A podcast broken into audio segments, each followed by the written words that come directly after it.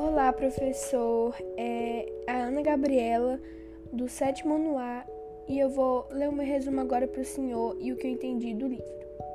Nessa obra, o autor do livro conta a história de sua infância em Belo Horizonte, na década de 20. Fernando conta a história do livro na primeira pessoa. Na história, ele contava que aos seus 10 anos de idade, ele estava cansado de fazer lições chatas. Seu desejo era ter um sósia para fazer essas lições para ele. Enquanto isso, Fernanda ia se divertir. Um dia, esse exato desejo aconteceu. O seu reflexo deixou o espelho e ganhou vida própria.